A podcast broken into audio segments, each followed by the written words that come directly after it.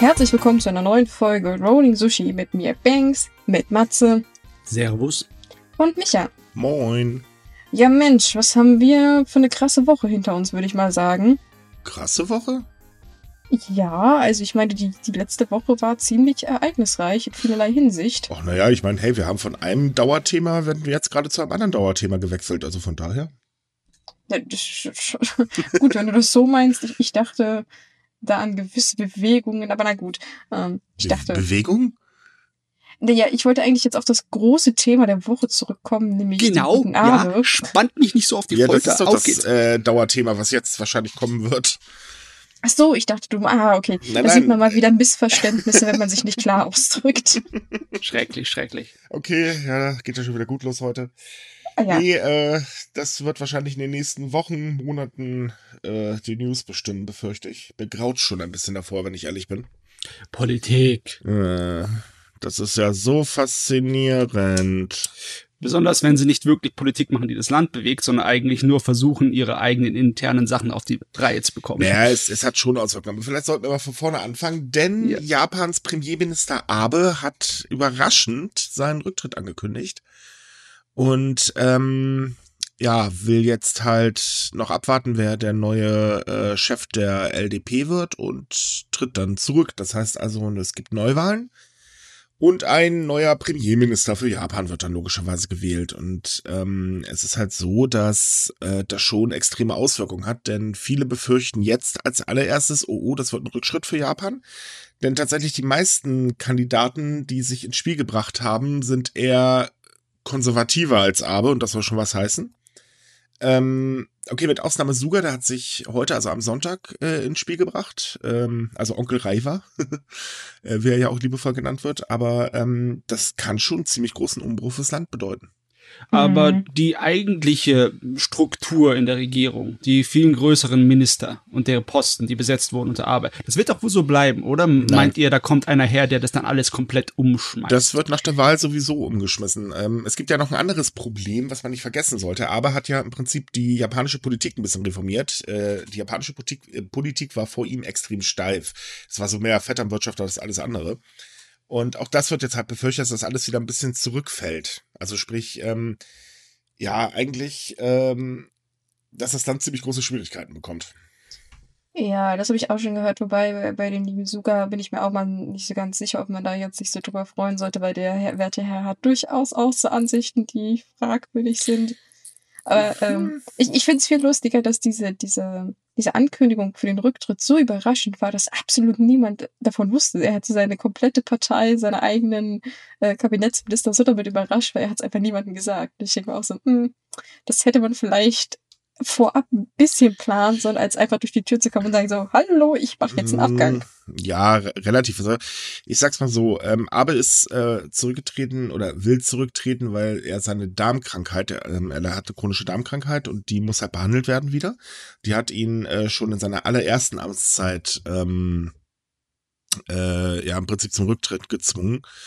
Und ähm, ich weiß jetzt nicht, das ging ja alles wirklich sehr schnell. Er war ja erst am Donnerstag ähm, zu einer zweiten Untersuchung im Krankenhaus und am Freitag hat er das ja im Prinzip bekannt gegeben. Also von daher Hm. äh, ist halt so eine Sache. Das, das Ding ist halt, ähm, dass viele ihm jetzt auch vorwerfen, dass er halt äh, sich komplett aus der Verantwortung stehlen will, denn die Stimmt. Umfragewerte sind bekanntlich im Keller und äh, es sind da noch so ein paar kleine Skandilchen, die sich äh, in seiner gesamten Amtszeit Ja. angehäuft haben, die damit nicht mehr gelöst werden und so weiter. Also äh, Kritiker sagen halt durchaus auch, also wir sind uns da nicht ganz sicher, aber das hört sich eher an wie eine Ausrede und äh, tschüss, ich flüchte.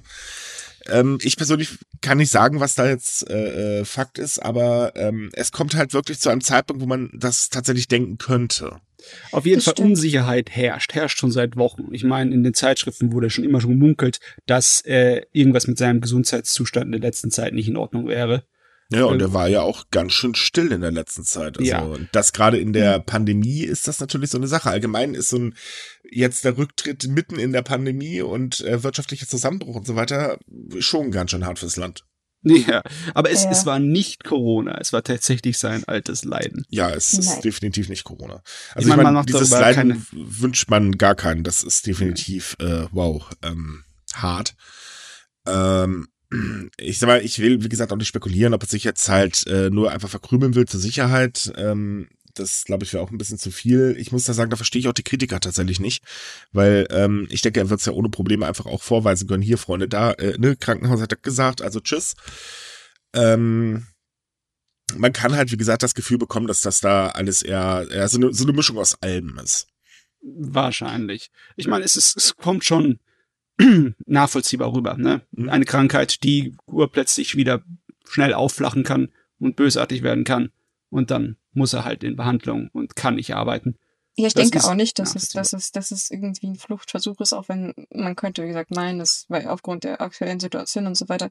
Aber ich meine, das ist ja für, für seinen Status, für sein Ansehen unglaublich schlecht, jetzt so praktisch Hals über Kopf davon zu stürzen. Außerdem darf man ja nicht vergessen, dass eigentlich, äh, soweit ich weiß, nächstes Jahr auch sowieso Neuwahlen sind. Also ich, ich denke, die Entscheidung ist aber auch nicht leicht gefallen, jetzt einfach so mitten noch in der Amtszeit, kurz vor Schluss zu sagen, oh Leute, es geht nicht mehr. Ich glaube ich, nee, da bin ich ehrlich, das glaube ich gar nicht. Das, ähm, also man hat eigentlich nur die letzten zwei Jahre äh, eine gewisse Amtsmüdigkeit gemerkt. Gut, wie gesagt, wenn das jetzt am Darm lag, kann ich das nachvollziehen. ähm, aber ich glaube, das ist ihm gar nicht so schwer gefallen. Weil wie gesagt, das gesamte Umfeld ist ja wirklich äh, sehr schwierig geworden für ihn. Ähm, also alleine halt wirklich die Zustimmungsrate für sein Kabinett ist, ist ja total im Keller. Das äh, ist, ich glaube, so schlimm war es eigentlich noch nie. Und das für Japan, die normalerweise eigentlich so nicht gerade so politisch sind. ähm, da muss also, nee, ich glaube, so schwer ist ihm das gar nicht gefallen. Hm, ich weiß nicht. Ich weiß nicht. Ich will nicht behaupten, dass ich ein Abe-Experte ist, aber meint ihr, dass Abe ähm, den Kleinen beigeben würde? Irgendwie habe ich so das Gefühl von seiner Persönlichkeit und wie er sich in den letzten Jahren gegeben hat, dass der einfach nur aus Trotz so lange da bleiben würde, bis endlich seine Uhrzeit vorbei ist, seine, mm, seine nee, Amtszeit. Das, das glaube ich nicht, weil ähm, er war schon immer gut, sich aus der Ferne rauszustehlen.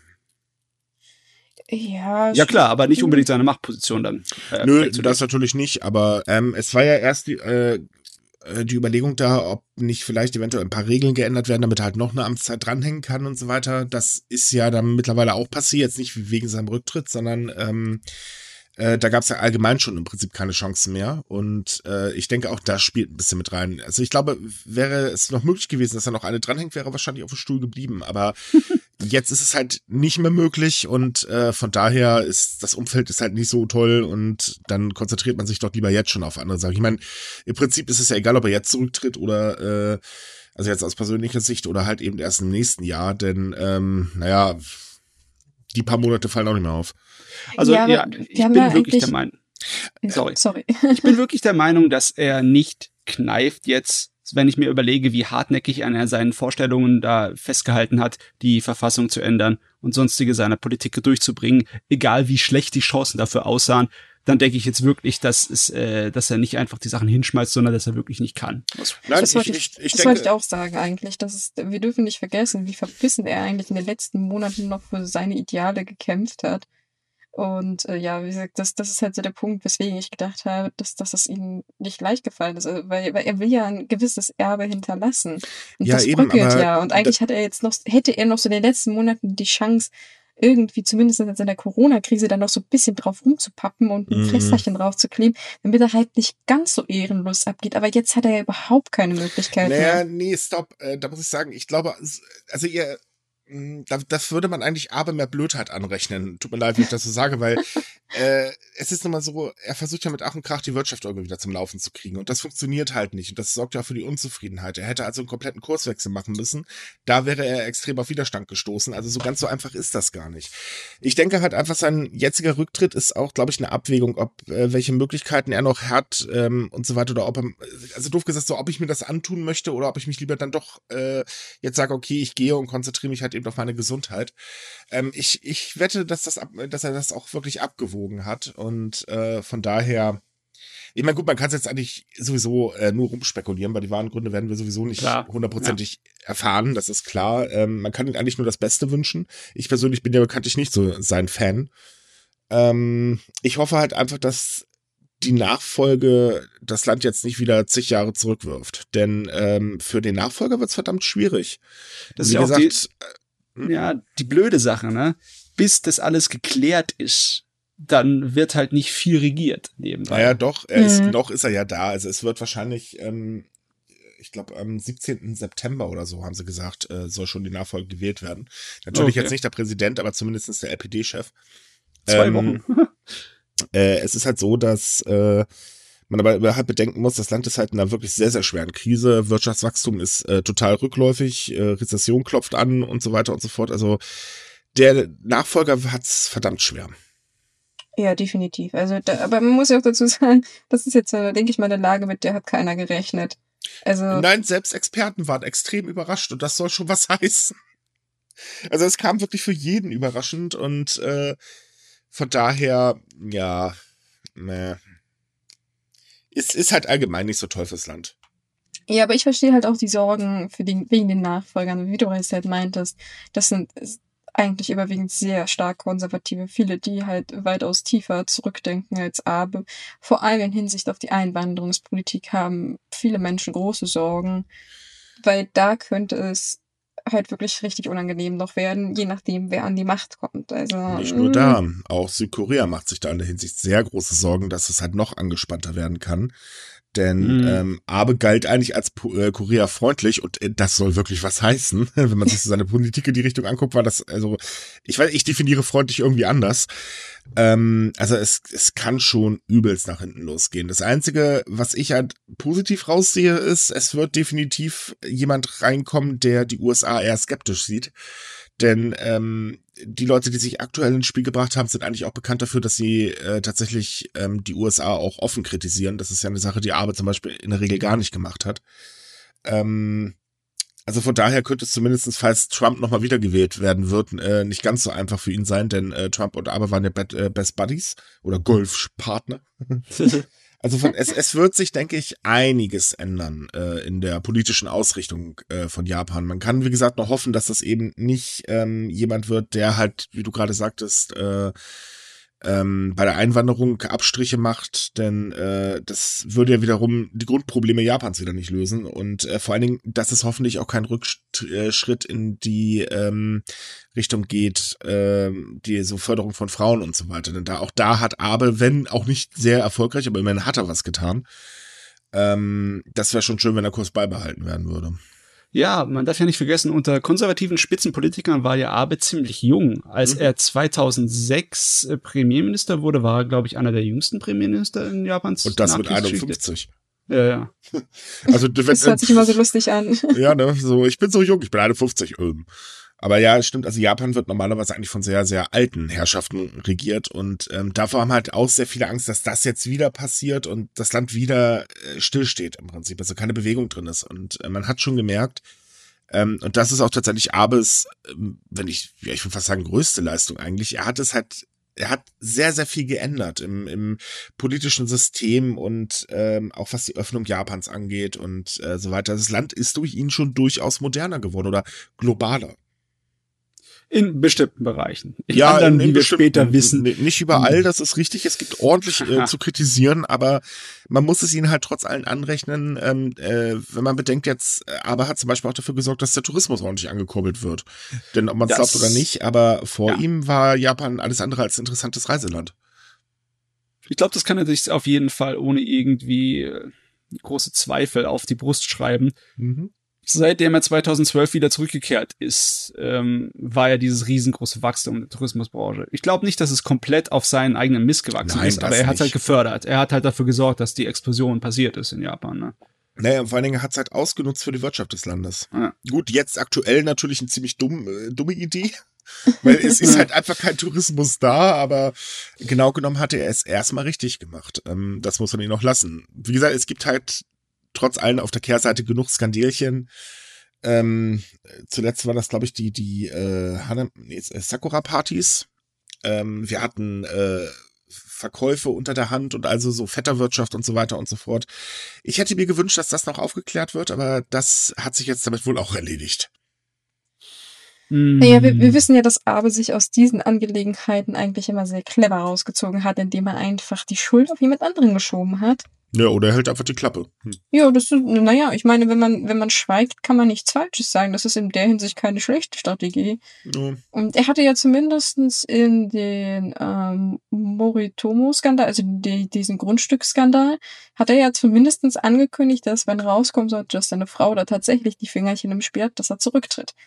Ja, na gut, ähm, das kann man natürlich jetzt nicht nachverfolgen, weil die Untersuchungen wurden eingestellt. Also, äh, aber ja, ähm, also es gab auch, muss man dazu sagen, sehr viel internationalen Zuspruch für Aber, auch übrigens aus Deutschland. Also auch äh, Frau Bundeskanzlerin Merkel äh, hat ähm, sehr warme Worte ihm gegenüber eigentlich gelassen. Ähm, gut, es gab wohlgemerkt auch ein bisschen Kritik, äh, zum Beispiel von der ähm, äh, aus Südkorea logischerweise und auch äh, von der IHK-Vertretung in Japan.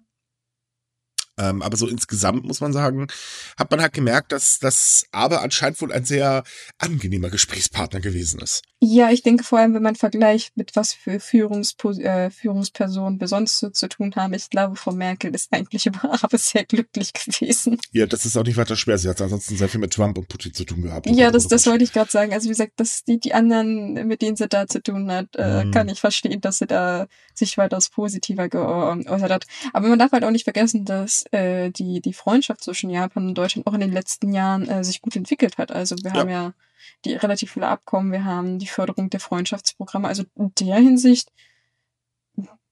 kann man da eigentlich nicht meckern. Also könnte, könnte man noch ein bisschen ausbauen. Natürlich, natürlich kann man immer alles Also ich, ich wäre dafür, dass äh, Japan uns äh, jeden Deutschen einmal im Monat zum Goodie-Paket zukommen lassen muss. Fände ich eine tolle Freundschaft. Wir schicken dafür Milka-Schokolade rüber. Ach ja. Ähm. Wir können es ja oh, mal ja. versuchen. Man, der wird ja wohl noch träumen dürfen. Mann.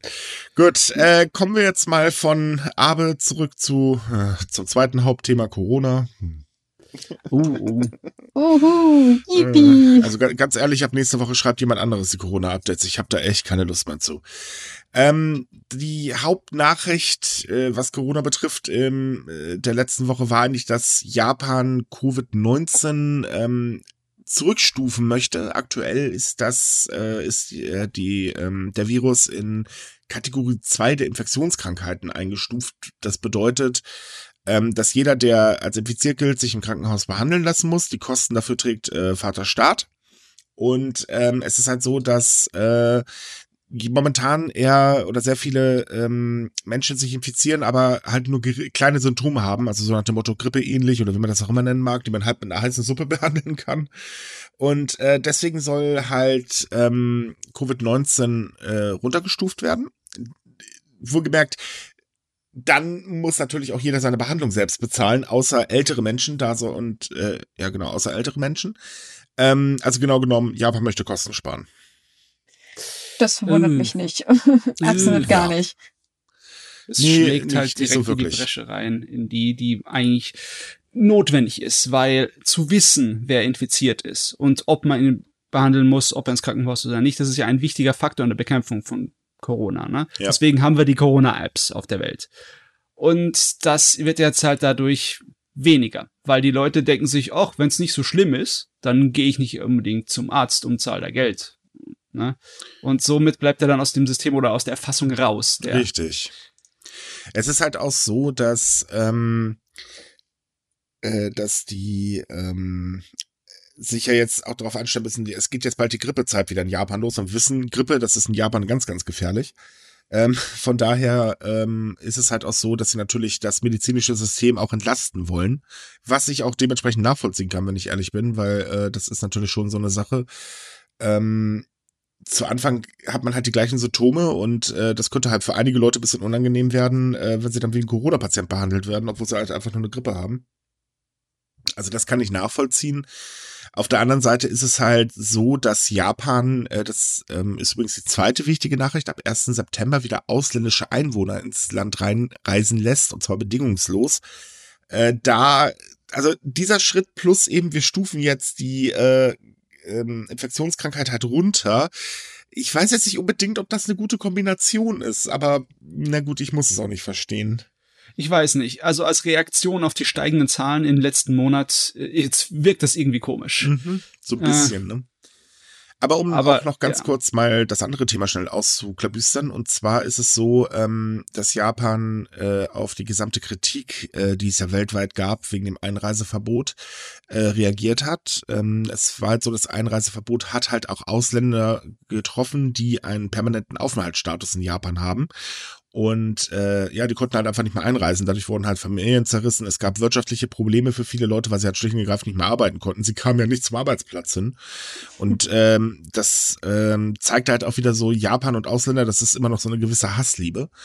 Ähm, und jetzt ist es halt so, dass ähm, das offiziell ab 1. September, wir haben in unserem Artikel auch die offizielle Stellungnahme ähm, des Auswärtigen äh, Amtes in Japan äh, verlinkt, ähm, dass dieses Einreiseverbot gekippt wird. Das heißt also, ähm, dauerhafte Einwohner, Geschäftsleute, Studenten und deren Familien können wieder nach Japan einreisen, auch ohne ähm, äh, dieses, ähm, dass sie halt einen wichtigen Grund für die Ausreise vorweisen mussten, wie zum Beispiel äh, Beerdigung oder sonst was. Das war ja vorher der Fall.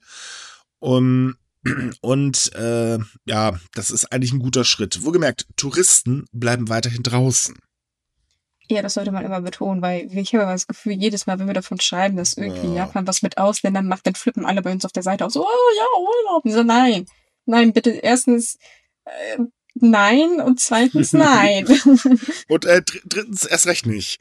Nein, also Ach. für Touristen gibt es noch keine Aussage und ganz ehrlich, liebe Leute, rechnet nicht damit, dass ihr dieses Jahr noch nach Japan reisen könnt. Ich glaube, das wird auch noch Anfang nächsten Jahres echt schwierig werden. Ich, ich verstehe ja auch, dass man irgendwie was in dieser Situation mal was anderes sehen will. Aber Leute, kommen schon. Ich meine, das, das macht Urlaub am Baggersee oder so. Aber Und es doch jetzt nicht unbedingt nach Japan. Es bringt übrigens auch nichts, den äh, Bundestag stürmen zu wollen. Da ändert nichts an der Situation. Äh, ich bin immer gespannt, wie Japan darauf reagiert, dass wir steigende Zahlen haben. Ich würde es mich nicht wundern, wenn äh, das Einreiseverbot aus Deutschland generell noch auf äh, ähm, ähm, also bestehen bleibt. Äh, bestehen bleibt, danke, das Wort habe ich gesucht. Also von daher, hm.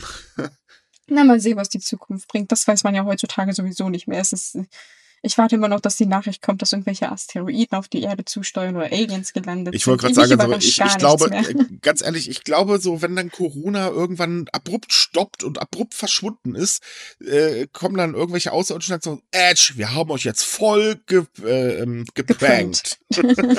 oh Mann. Ich kann es ja verstehen, dass Corona eine sehr starke mentale Belastung sein kann.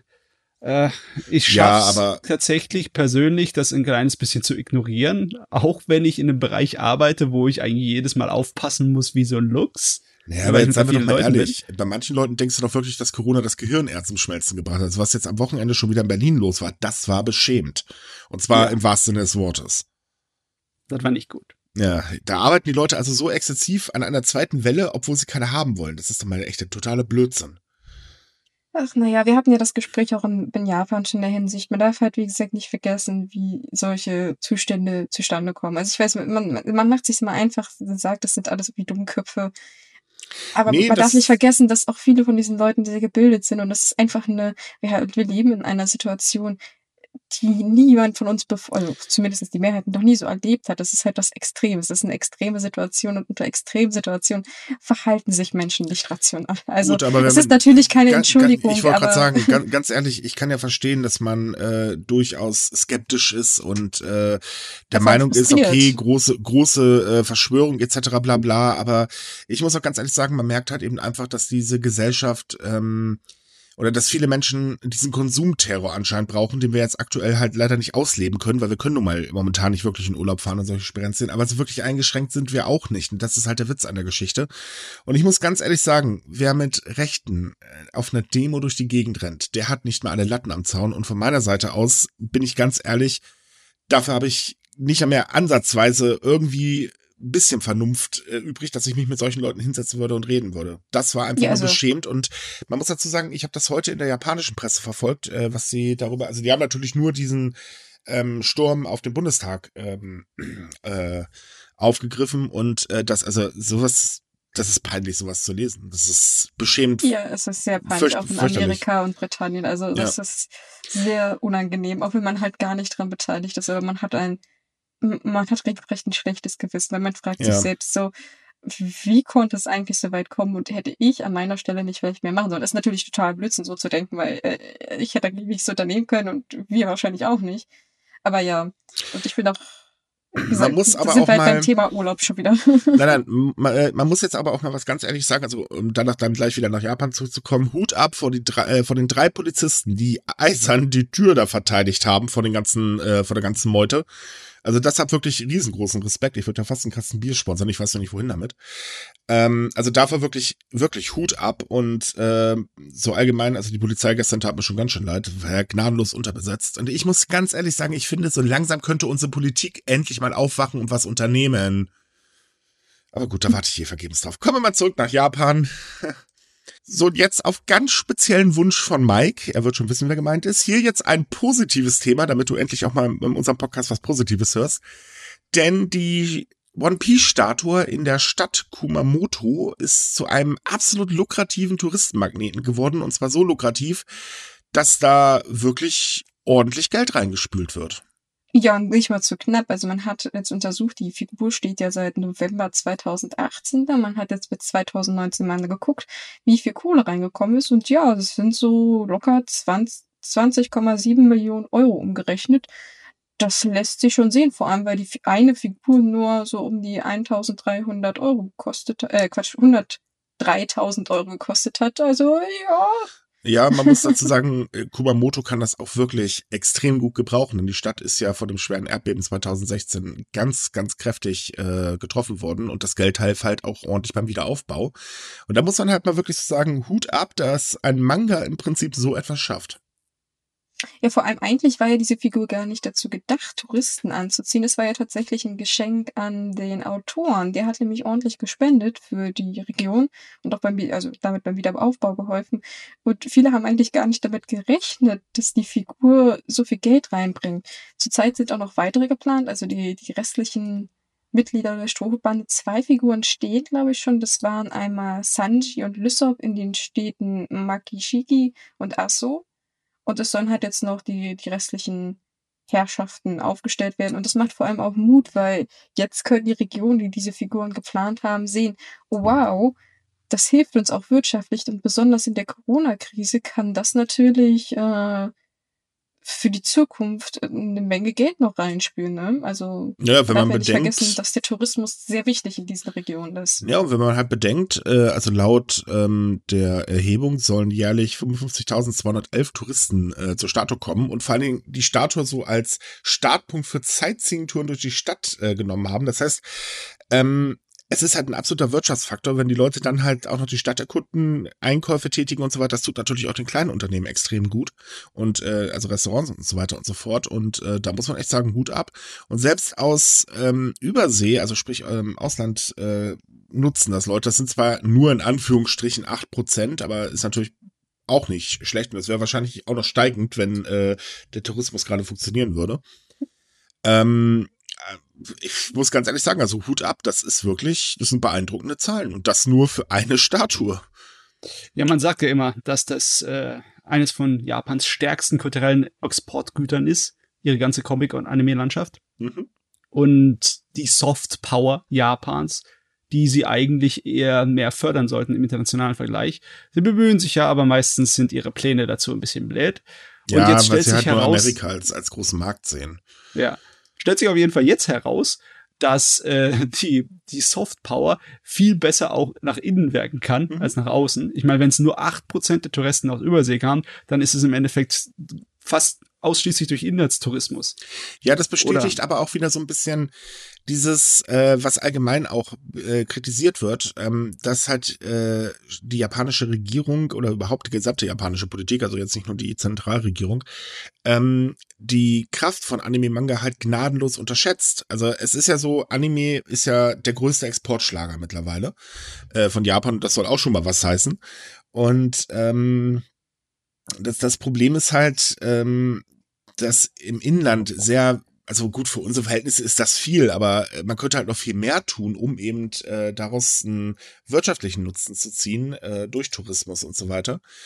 Und ähm, das wird halt von vielen kritisiert, dass das halt eben nicht gemacht wird. Verstehe ich persönlich auch nicht, denn ähm, ich denke, auch mit anderen Manga-Franchises könnte man da ordentlich noch was rausholen. Das muss ja nicht immer nur One Piece sein. Oh, es gibt riesengroße. Ich meine, einige Sachen würden wahrscheinlich nur richtig in Japan funktionieren, weil sie international weniger bekannt sind. Ich meine, sowas wie Doraemon ist äh, in so vielen Generationen von Kindern in Japan so automatisch im Kopf. Aber äh, kannst du natürlich international nichts mit reißen. Aber wenn du siehst, wie gut die Zahlen sind für Inlandstourismus, dann könnte da halt auch äh, überall äh, davon äh, viel. Aber hey, Japan könnte doch mal einen Test starten. Ich wäre ja für ein Gundam-Café in Köln.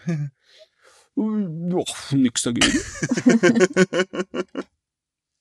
ich weiß nicht. Ja, warum nicht? Naja, schaden kann's nicht. Aber ich glaube, Düsseldorf würde besser funktionieren. Köln, Punkt. Wir wurden jetzt beschlossen, habt gehört, Japan. In Köln gibt es jetzt ihr habt das, neues Café. Ihr habt das gefälligst in Köln zu bauen, basta. Ja, ich meine, Köln ist doch die Japan deutsch-japanische Partnerschaft, oder? Die, Kyoto. Äh, Köln äh, ist die äh, Partnerstadt von Kyoto. Partnerstadt. Aber äh, ist auch im Endeffekt die große Stadt wie äh, Deutschlands Verbindung mit Japan zeigt. Ey, ne? wir haben hier das äh, Kulturinstitut, also von daher passt das. Und die japanische Meile, ne? Ja. Oder warte mal, stopp, die ist in Düsseldorf, ne? Nein, nein, es gibt in Köln tatsächlich auch eine japanische Meile, aber das ist dann eher ein Meilchen. Ein Meilchen.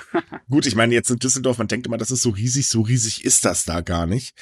Ähm, das, das hört sich immer nur alles so ganz groß an. Ähm, hinzu kommt, es ziehen mittlerweile sehr viele Japaner nach Köln. Also äh, ich muss sagen, hier jetzt, speziell wo unser Büro steht, äh, wir haben mittlerweile sehr viele äh, Nachbarn aus Japan. Stimmt. Ja, das fand ich auch ein bisschen erstaunlich. Vor allen Dingen, hier eröffnen gerade unheimlich viele Rahmen und äh, Sushi-Läden, das ist äh, Restaurants, das ist echt faszinierend. Also für einen Japan-Fan entwickelt sich, ohne Witz, wir haben das Büro wunderbar an die Ecke hier platziert, also top. Da siehst du, dann haben wir ja wenigstens irgendwas mal richtig gemacht. ja, kaum zu glauben. So, jetzt haben wir aber genug Positives, jetzt müssen wir wieder negativ werden. Das geht ja sonst gar nicht, ne? Oh. Schon ist es vorbei. Ja, ja, das ist echt fürchterlich. Ähm, kommen wir nochmal zu Corona.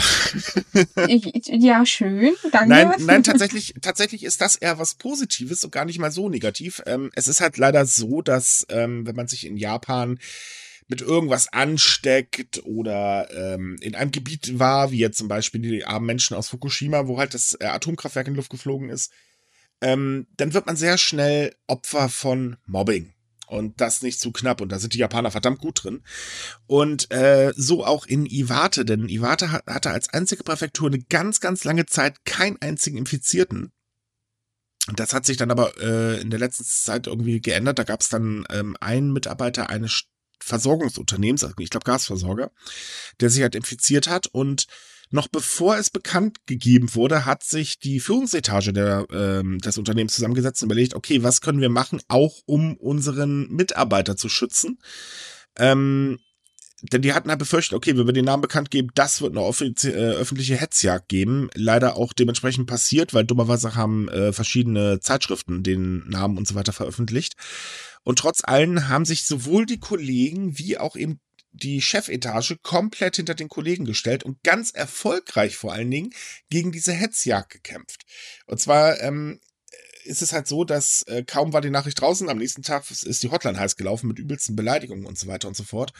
Und die Firma hat sich gesagt, okay, es reicht und hat halt ähm, Flugblätter ähm, drucken lassen und die verteilt, wo halt genau aufgeklärt worden ist, ähm, wie sie damit umgegangen ist, was sofort passiert ist, äh, Maßnahmen etc. und so weiter und so fort. Und das hat tatsächlich dazu geführt, dass die Hassbotschaften sich auf einmal schlagartig in positive Botschaften umgewandt haben. Denn mittlerweile kriegt die Firma mehr Geschenke als alles andere. Als Dankeschön. ja, es ist auch ein kleines bisschen unüblich.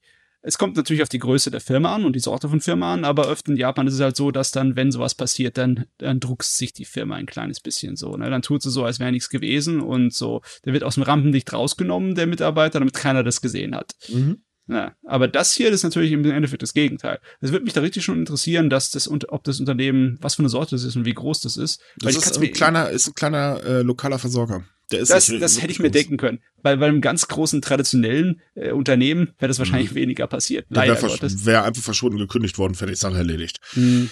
Richtig, also die hätten mehr auf, den, auf ihren Ruf geachtet. Äh, das ist bei großen Firmen leider normal, man will ja nicht negativ auffallen. Und ähm, also hier muss man wirklich sagen, Hut ab, wenn so eine Reaktion, das ich bin mir nicht sicher, aber ich glaube, das war jetzt eigentlich das erste Mal, dass ich das erleben durfte, äh, dass eine, ein Unternehmen sich mal hinter den Mitarbeiter und zwar so massiv stellt. Ich finde das schon ziemlich klasse. Also vor allem, weil wir in der Vergangenheit so viele negative Nachrichten aus dieser Richtung eigentlich hatten. Mm, zu viele für meinen Geschmack. Ist, äh, eine ist immer zu viel. Also es ist egal, wie, ob es jetzt zwei oder drei. Also wie gesagt, ich finde es allgemein immer eine Frechheit, wenn man so reagiert auf etwas, weil ich meine, die Menschen können nichts dafür. Die Unternehmen geben sich meistens relativ viel Mühe, die Leute zu schützen und auch die Kunden zu schützen oder was auch immer sie für was sie zuständig sind. Und dann mit sowas zu reagieren, ist einfach eine Unverschämtheit. Was mich eigentlich wundert, ist eher, dass ähm, die Corona, also es ändert sich ja viel durch die Pandemie in Japan, mehr Homeoffice und so weiter. Aber dass man nicht mal von dieser, ähm, äh, also in Japan von, von dieser äh, Sache ab, äh, sich abwendet, dass man halt den Namen von Personen veröffentlichen darf. Also bei uns in Deutschland sagt das Presserecht was dagegen. Ne? Das äh, ist ja nun mal so nicht erlaubt. Ist auch richtig so. Und äh, ich verstehe nicht, was es in Japan einfach partout keine Änderung gibt. Weil ja. äh, man, man, merkt doch, was dabei rauskommt. Also wenn ich überlege, wie oft haben wir über Krankenschwestern oder medizinischen Personal allgemein geschrieben, ähm, das halt auf übelste diskriminiert wurde und äh, Namen werden öffentlich gemacht, auch von Schülern und so weiter. Und ähm, eigentlich sollte das mal dringend unterbunden werden. Damit hätte man schlagartig eigentlich diese ganzen Probleme nicht mehr. Ich meine, Japan hatte seine eigenen Strukturen im Sozialbereich, was Privatsphäre angeht, die größtenteils funktionieren, auch wenn man da Kritik anführen kann, aber was modernen Datenschutz angeht, da oh, ist, äh, da sind sie ein bisschen Ups, ja. dran. Oh je. Dezent. Ich meine, machen sie auch einen regen Datenaustausch mit der USA. Ähm, naja. Was ich äh, bei der Firma übrigens noch anmerken möchte, was ich auch sehr schön finde, denn die ganzen positiven Botschaften äh, hat sich nicht einfach die äh, Geschäftsleitung im Prinzip angenommen und das war's dann, sondern äh, es wurde eine Tafel ins Unternehmen gehängt, damit jeder Mitarbeiter das lesen kann und so ermutigt wird, weiter gegen Hetzjagden äh, sich einzusetzen. Also ich finde, ja, hier in dem Fall hat die Firma wirklich alles richtig gemacht. Ja. Definitiv. Im Endeffekt schon. Ja. So, jetzt, jetzt, jetzt kann man eigentlich nur noch hoffen, dass sich andere daran ein Vorbild nehmen. Ja, wir haben ein Problem, wir brauchen jetzt was Negatives. Nein, nein, wir brauchen Nein, nein, nein, wir, wir haben noch eine positive Nachricht, aber dann äh, müssen wir ganz ehrlich sagen, dann haben wir unseren äh, Hörer auch genug Positives um die Ohren geprügelt. Denn ähm, es ist so, Frauen machen mittlerweile 45,5 Prozent der Studenten an japanischen Universitäten aus und das ist ein neuer Rekordwert. Yay! Ähm, was heißt das jetzt, dass einfach mehr Frauen hingehen oder gehen weniger Männer an die, an die Nein, es gehen tatsächlich mehr Frauen hin. Okay, alles klar. Weil kann man ja beides sozusagen eine. Ja, also man muss dazu sagen, der Trend wird rückläufig sein, denn es gibt auch mehr, äh, weniger Grund- und Mittelschüler. Aber jetzt aktuell ist es halt tatsächlich so, dass sich sehr viele Frauen dazu entscheiden, halt äh, zu studieren. Und ähm, also äh, insgesamt gibt es gerade in Japan 2,62 Millionen Studenten und davon sind 1,19 Millionen ja genau, äh, Frauen. Ähm, was halt eben seit 1981 äh, den anhaltenden Aufwärtstrend äh, markiert. Also Wachstum seit 30 Jahren. Das, ja, man muss es halt, also es hört sich jetzt so lapidar an, aber es bedeutet halt eben einfach auch, dass äh, Frauen sich, äh, also mehr, äh, wie sagt man, ähm, emanzipieren. Also sprich, dass das so dieses Bildungsungleichgewicht sich langsam ausgleicht in Japan. Denn normalerweise heißt es ja Frauen vom äh, Herd und das war's dann. Und das ist halt eben so eine, so eine Wende. Ähm, oder beziehungsweise, naja, noch nicht gut genug Wende, aber zumindestens äh, so, dass halt ähm, also Trend, könnte man sagen. Ja, ja, Trend, danke. Weil wir haben ja schon öfters darüber berichtet, wie sich die Karrierefrau in Japan immer mehr breit macht, die mhm. Idee von davon, auch wenn es auch immer Probleme gibt. Und auch die Idee äh, von der Frau in der Familie als der Brötchenverdiener obwohl das auch wirklich nur noch in, in den ersten Schritten steht, ein Anfang. Und das ist ja im Endeffekt hier ein selbes, äh, ja, ein Zeichen von demselben Trend. Und wenn du die Bildung hast und auch die Ausbildung und die Erfahrung, dann hast du dann auch mehr Chancen auf die Führungsetage. Und da sieht es in Japan halt sehr kläglich aus, was die Frauenquote angeht, ne? Ja. Schlicht und ergreifend. Ich glaube, mehr kann man dazu auch nicht sagen. Äh, eigentlich nicht. Es nee. ist was Schönes, was Positives, vor allem wenn man betracht, äh, in Betracht zieht, dass jetzt die letzten Jahre es da so ein paar Skandelchen mit Frauenquoten gab. Ähm, mhm. Also dass äh, die Prüfung, Aufnahmeprüfungen von Frauen manipuliert wurden, damit mehr Männer angenommen werden, was ich immer noch eine wahnsinnige Frechheit finde, die nicht wirklich aufgeklärt wurde. Aber gut, ähm, man sieht halt, dass die Frauen sich davon nicht wirklich abschrecken lassen und halt weiter ihren Weg gehen, ne? Oh. Und das ist eigentlich auch genau die, die richtige Entwicklung. Das Definitiv. ist sowieso, da, da, da muss irgendjemand einen Hirnfurz gehabt haben. Als ob das gut wäre für den Ruf der Universität, wenn sie sagen, bei uns kommen mehr Männer zum Studieren. Deswegen, klar, Leute wollen mehr kommen und kriegen mehr Geld. Mhm. Ähm, halt, wie kommt ihr zu dieser Logik? Das yeah, macht nichts. Nee. Ich glaube, diese Logik werden wir als Autonormalsterbliche auch ehrlich gesagt nicht verstehen. das, das kriegen wir einfach nicht hin.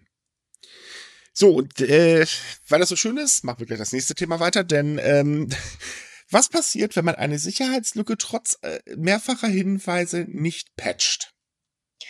Hm, das ist eine interessante Frage. Ich denke, jemand wird diese Lücke finden und sich daran ordentlich bedienen, was das dahinter ist. Das haben jetzt auch 38 Firmen in Japan gemerkt, denn äh, das Problem ist nämlich, dass ähm, Authentifizierungsdaten für den Zugang von äh, zu VPN-Servern, die vom Pulse Secure LCC aus den Vereinigten Staaten äh, betrieben werden, gestohlen wurden.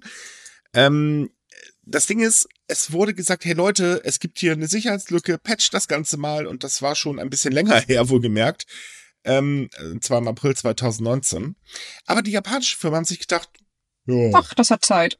Ja, eben. Das müssen wir nicht sofort machen. Da jetzt natürlich viel mehr Leute im Homeoffice arbeiten, logischerweise benutzen auch mehr Leute die VPN-Zugriffe und das hat jetzt so dezent ein kleines Problemchen geführt.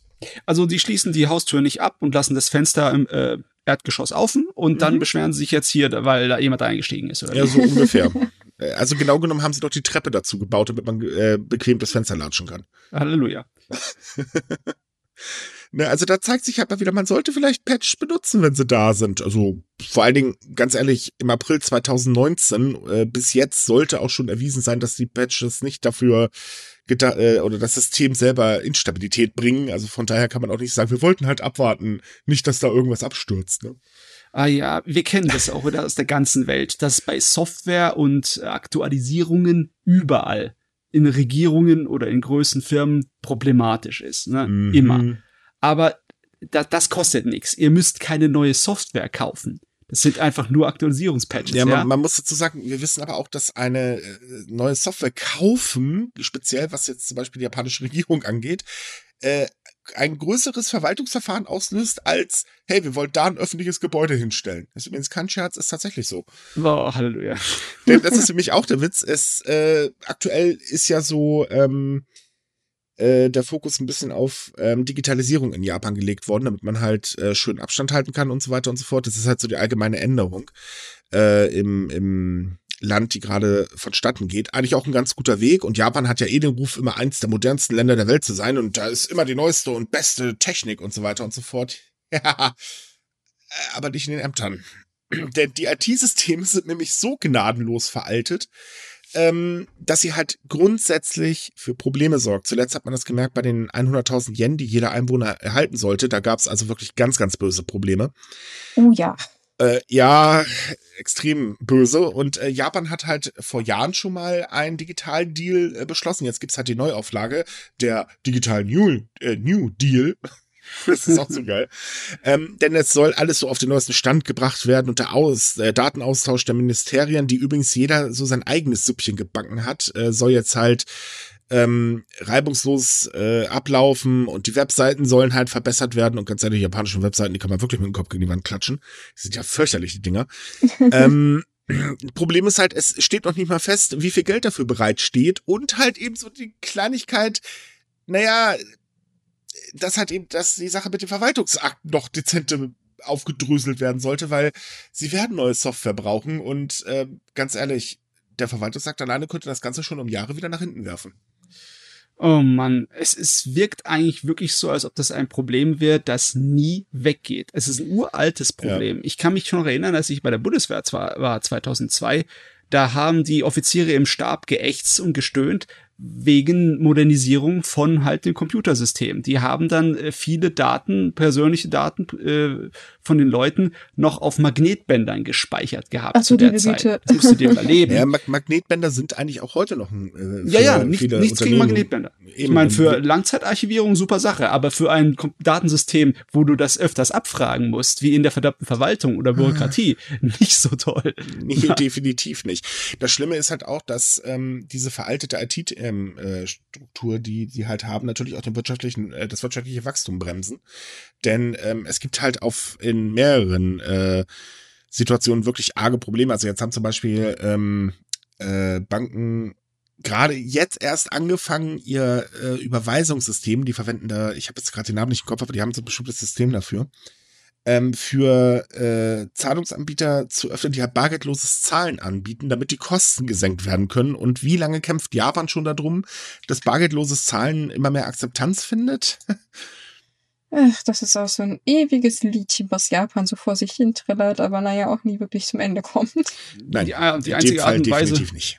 die Weise, wie du da drum gehen konntest in Japan, war halt eine Kreditkarte zu haben, eine internationale. Damit konntest du an einigen Stellen äh, das umgehen, aber auch nicht überall, weil nicht überall wurde die in Japan genannte Cashcard mhm. akzeptiert dann. Aber ja. Äh, also alleine, wie gesagt, der Genehmigungsprozess für neue Software ist der Hammer. was die sich dabei gedacht haben. Ähm, es, ich habe es mir durchgelesen und ich musste wirklich so lachen, weil ich das dann verglichen habe mit ähm, äh, dem Bau von der Brücke. Und ich dachte eigentlich, okay, bei der Brücke musst du halt eben mit Gutachten kommen, statischen Schnickschnack etc. und so weiter. Musst du tatsächlich auch, aber du brauchst ungefähr das Dreifache an Gutachten etc. und so weiter für ein ganz normales Softwarepaket. Und da denkt man sich doch auch so, Leute, habt ihr nicht mehr alle Latten am Zaun oder was? Wenn ich so überlege, Gott sei Dank brauchen die nicht sowas wie äh, Solitär oder so ein Krams. Aber das, das, ist wirklich der Hammer. Da denkt man sich da so, Leute, ehrlich, das ist doch nur Computerprogramme. Was soll denn das? Ja, braucht wir wirklich eine nicht umkehrbare, schreckliche Krise, damit die es lernen? Ja, anscheinend schon. Ja, das ist. Also ich meine, sie haben es ja wenigstens, oder versuchen es ja zumindestens. Äh, wir können ja mal einen Querverweis nach Deutschland stellen. Äh, lassen wir es lieber. Hui, Sonst hui. bin ich gleich wieder frustriert. naja, also von daher, ähm, ich meine, ich habe heute drei Stunden mit Elsa gekämpft, äh, von daher alles super. Alles super, alles super. Mann, was bin ich froh, dass ich davon keine Ahnung habe. Ja, sei froh, es ist, äh, ja. Ja, ja, naja. Weiteres Thema. Yay, heute sind die Überleitungen nicht sehr gut, man verzeihe es mir übrigens. Ähm, äh, weltweit ist ja Vegetarismus im absoluten Kommen. Also sprich, ähm, es gibt halt immer mehr äh, Fleischersatzprodukte. Ähm, Gerade hier in Deutschland ist es sehr gut zu beobachten. Da hat sich das in den letzten zwei Jahren massiv ausgebreitet. Und wenn sogar ein Fleischhersteller wie, äh, wie heißt der, Wiesenhof? Nee, äh, äh die Mühlenwalder. Äh, genau. Mühlenwalder, genau. Wenn die sogar schon Fleischersatz herstellen, das Zeug schmeckt sogar, dann, äh, also wow. In Japan war das halt so, ja, es gibt auch Fleischersatz, aber das war halt eher so, naja, ihn gibt es halt. Und ähm, es hat sich dieses Jahr schon eine gewisse Änderung ähm, eingestellt, also Anfang des Jahres, äh, dass halt eben der Markt immer ein bisschen, ein bisschen lukrativer wurde. Und jetzt durch die Pandemie ist aber was Lustiges passiert, denn die Japaner werden tatsächlich experimentierfreudiger und schlagartig ist vegetarischer Fleischersatz ein verdammt lukrativer Markt, dem extrem großer, äh, großer Wachstum äh, vorausgesagt wird. Und äh, immer mehr Firmen bringen jetzt halt Fleischersatzprodukte raus äh, die halt auch sehr gerne gekauft werden. Darunter auch mittlerweile eine Burgerkette ist auf den Zug aufgesprungen und äh, die haben sich auch zu Anfang erstmal gewundert, ähm, warum sich dieser Burger so verflucht gut verkauft. Damit haben die überhaupt nicht gerechnet. Ja, ich meine, das ist immer, die, die Unternehmen reagieren immer so überrascht, aber ich meine, wenn man sich halt tatsächlich mal so auf den Social Media äh, Seiten, die in Japan so beliebt sind, umschaut und auch so sich die Stimmen von den Leuten anhört, gibt es in der Hinsicht schon sehr lange ein Umdenken. Also viele wünschen sich schon seit gefühlten Ewigkeiten mehr Alternativen äh, als Vegetarier. Und ich, ich, ich finde es mal witzig, wenn halt Unternehmen dann so tun, als so, wow, und damit haben wir überhaupt nicht gerechnet, weil mhm. äh, doch, eigentlich könnte man damit rechnen, weil die Nachfrage ist schon lange da. Ja, aber sie wird halt auch immer, immer größer. Und äh, gut, natürlich muss halt erst anscheinend eine Statistik rauskommen, die besagt, so und so viele Millionchen kann man da rausholen, dann drückt man halt auf den Zug raus.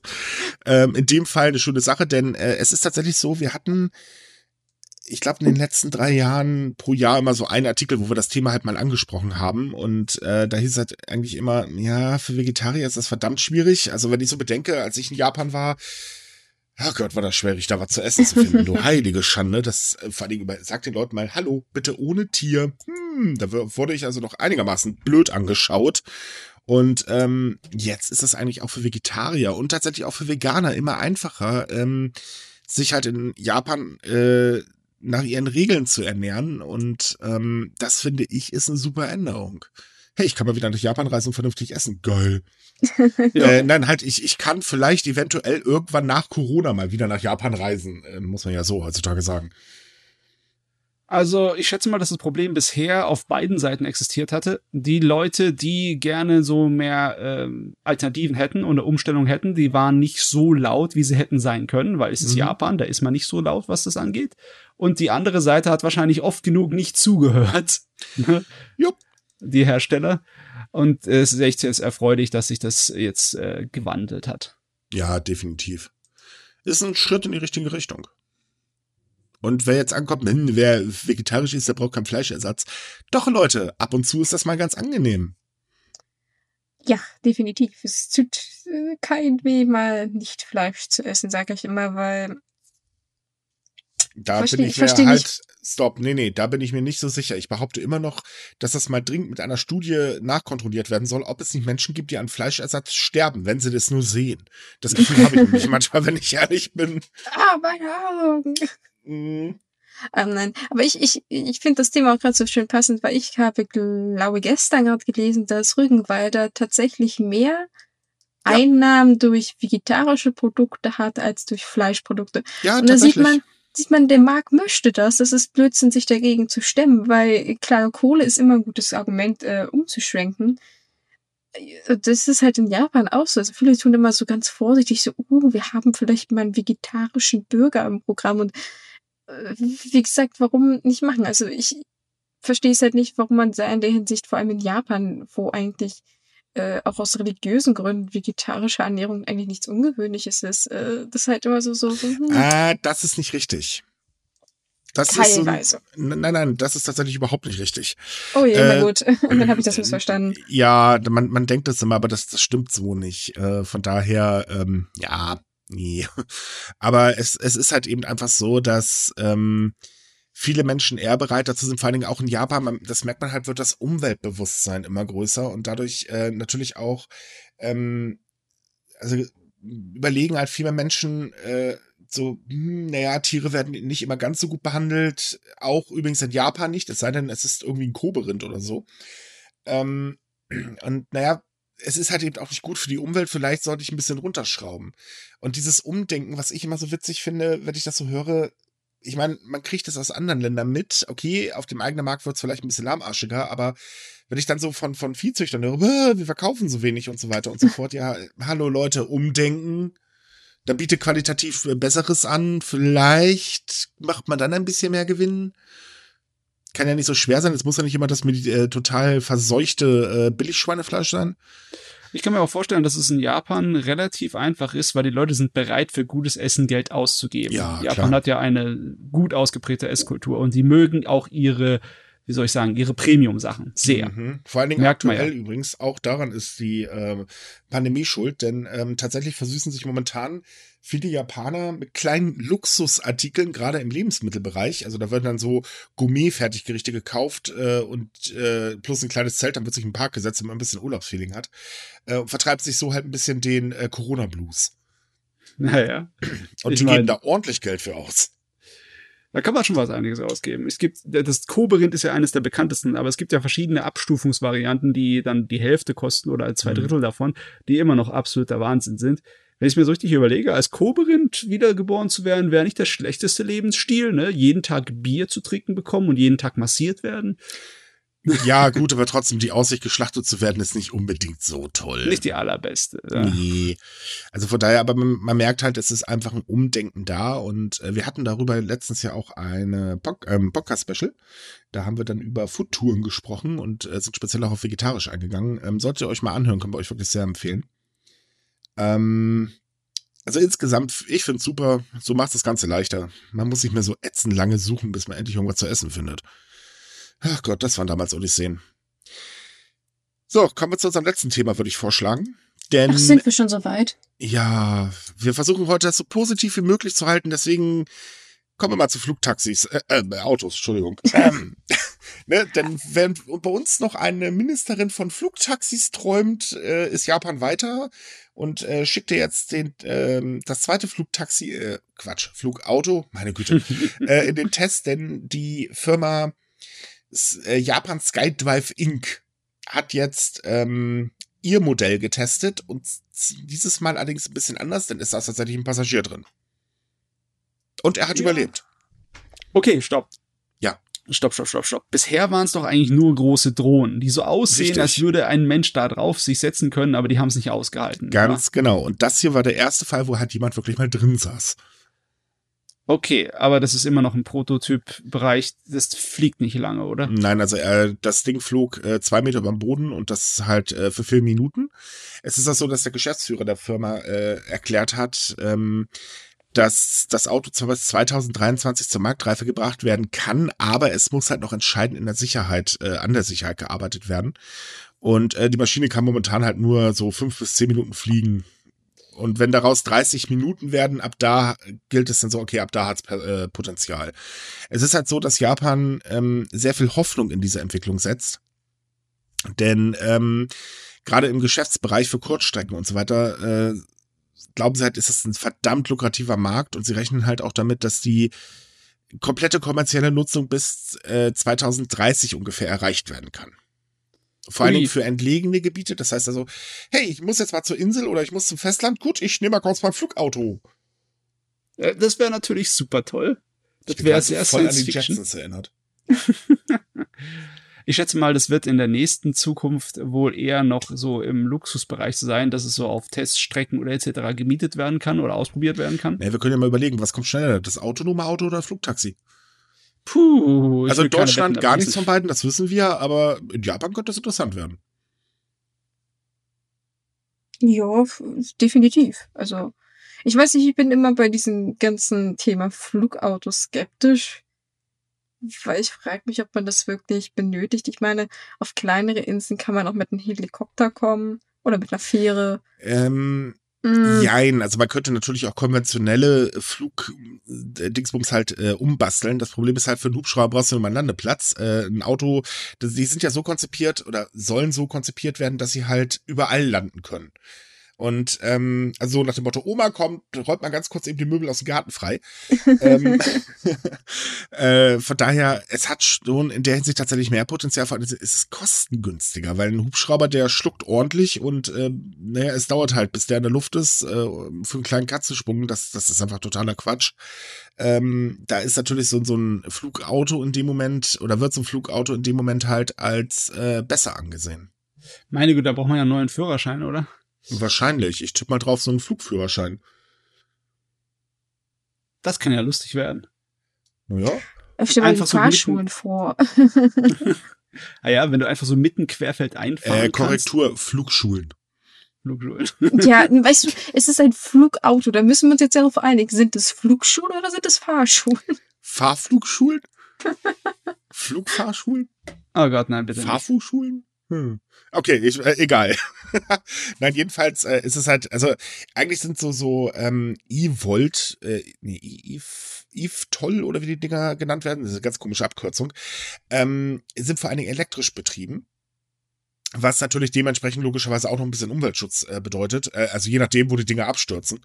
Äh, aber so äh, allgemein herrscht da momentan eine unglaubliche Aufbruchsstimmung. Ähm, selbst in Deutschland gibt es ja ein, äh, eine Firma, die halt an einem Projekt arbeitet, die nennt sich Lilium. Ich hoffe, ich habe das jetzt richtig ausgesprochen, denn die arbeiten tatsächlich am Flugtaxis. Yay. Voll krass. Ich weiß nicht, das, das Wort Flugtaxi löst in mir so unangenehme Erinnerungen aus. Ja, in einer Pressekonferenz einer, äh, was ist das überhaupt für eine Ministerin? Ach, ich, ich, ich ignoriere das schon ganz komplett. Ja, auf jeden Fall. Verkehrsministerin, ich weiß es nicht mehr. Ja, aber äh, ganz ehrlich, so groß gestapelt hat sie nicht. Also da fand ich jetzt äh, Söder mit seinem äh, äh, Weltraumhafen in Bayern schon ein bisschen kurioser. Ganz ehrlich, bevor der komplette Siegeszug des Elektroautos daherkommt, könnten verdammte Flugautos den Siegeszug antreten. Und wenn ich darüber nachdenke, dann bleibt mein Hirn mal kurz stehen. Das ist. Hm, Glaube ich gar nicht. Also ich muss ganz ehrlich sagen, mittlerweile gehe ich eher davon aus, dass ähm, Elektroautos gerade jetzt äh, in den nächsten Jahren ziemlich einen Aufwind kriegen werden. Ja, Auch wenn es halt heißt, äh, die sind nicht umweltfreundlich etc. bla bla. Naja, muss man sehen. Ich meine, sie entwickeln sich halt auch weiter. Ne? Und eigentlich ist alles besser als ein verdammter Verbrennungsmotor. Ich weiß nicht, ich freue mich eher auf meine Pizza, die per Drohnen geliefert wird, auf als, als fliegende Autos. Also, will ich nur gesagt haben. Na, wir, wir wissen doch aus Japan, dass das autonome Lieferroboter sein werden. Ach stimmt, da fahren so kleine Mini-Dinger durch die Straßen. Richtig, die müssen jetzt halt nur noch, die müssen nur noch Treppen laufen lernen, dann wäre alles perfekt. Und Ach, die Disney können das so katapultieren durchs. Fenster. Ich sehe es jetzt schon kommen, ja. Disney wird eine ganze Menge Geld machen, um diese Lieferdrohnen das Aussehen von R2D2 zu verkaufen, weißt du? Oh Ihr könnt das erst lizenzieren und damit Oh. Werbung machen. Oh nein. Oh, oh nö. Yay. Aber ja, Yay. ich sehe, was du meinst. ja. Okay. Äh, Kommen wir noch zur Monatsvorschau. kommen wir. Die ist ja heute kurz. Ja. Gott sei Dank oder beziehungsweise leider, wir haben nicht so viel. Das Einzige, was uns eine gute Auswahl gibt, ist das Fernsehprogramm. Na dann Da her damit. läuft, ja, da läuft ab 12. September am Samstag auf dem Fernsehsender Welt Krieg im Pazifik, Japan gegen die USA. Da denkt man, okay, schon wieder Zweiter Weltkrieg, aber das ist tatsächlich eine ganz neue äh, Dokumentation. äh, aus den letzten Jahren. Echt Das- ganz neu? Die ist recht neu, ja. Cool. Die ist, glaube ich, 2020 sogar, ja. Aber es ist Welt. Verdammt. Ah, ja. Und äh, das wird wiederholt zwei Tage später am 14. September. Dann am 13. am Sonntag läuft auf Arte Zahle, Schreiben und Geschichte, 6. August 1945, Hiroshima. Äh, Wir hatten ja äh, den Monat jetzt, den vergangenen August, das äh, jährte sich zum 75. Mal die äh, der Atombombenabwurf auf Hiroshima. Und wir hatten eine ganze Menge Dokumentationen im Fernsehen. Aber wer die verpasst hat, wir haben noch eine. Also äh, läuft noch etwas äh, für die Leute, die das Interesse noch besitzen. Die Wiederholung wird dann am 18. September laufen. Am 17.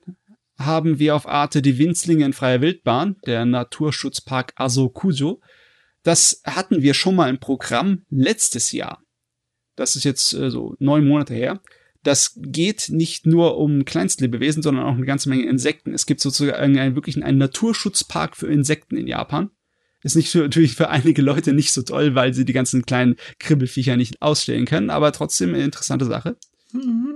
Das wird am äh, 22. und 27. wiederholt dann. So, am 18. September haben wir auf Arte die wunderbare Welt der Weine.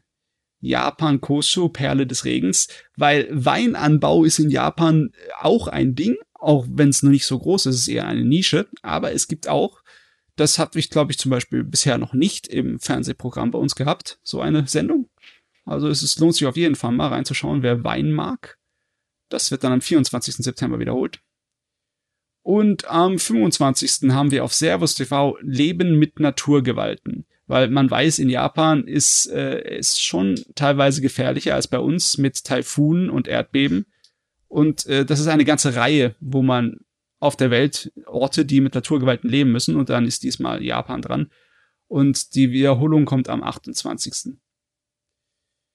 Dann äh, am selben Tag im ZDF-Infokanal läuft nochmal Fukushima, Tagebuch einer Katastrophe. Das ist auch ein ganz neues äh, Dokumentationsprodukt, äh, das halt nochmal die Katastrophe vom 2011 im Detail aufarbeitet. Besonders äh, von den einzelnen, was halt passiert ist direkt in den Tagen danach. So, als letztes haben wir noch ähm, auf dem äh, restlichen Rundfunk am Sonntag, dem 27. September, Wildes Tokio. Wir haben tatsächlich auch mal äh, wieder eine Dokumentation und eine Serie über die Städterleben in Japan. Weil ich sehe hier gerade, der Rest ist ja eigentlich um Geschichte und um äh, Wildnis uns und Wein. Das wird dann nochmal äh, drei Tage später am 30. September wiederholt.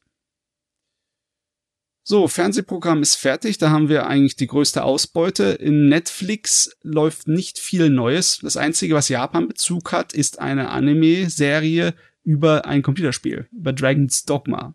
die dann ab 17. August laufen würde. Ansonsten sind nur Überbleibsel aus ähm, August hier am Laufen. Was waren da nochmal? Genau.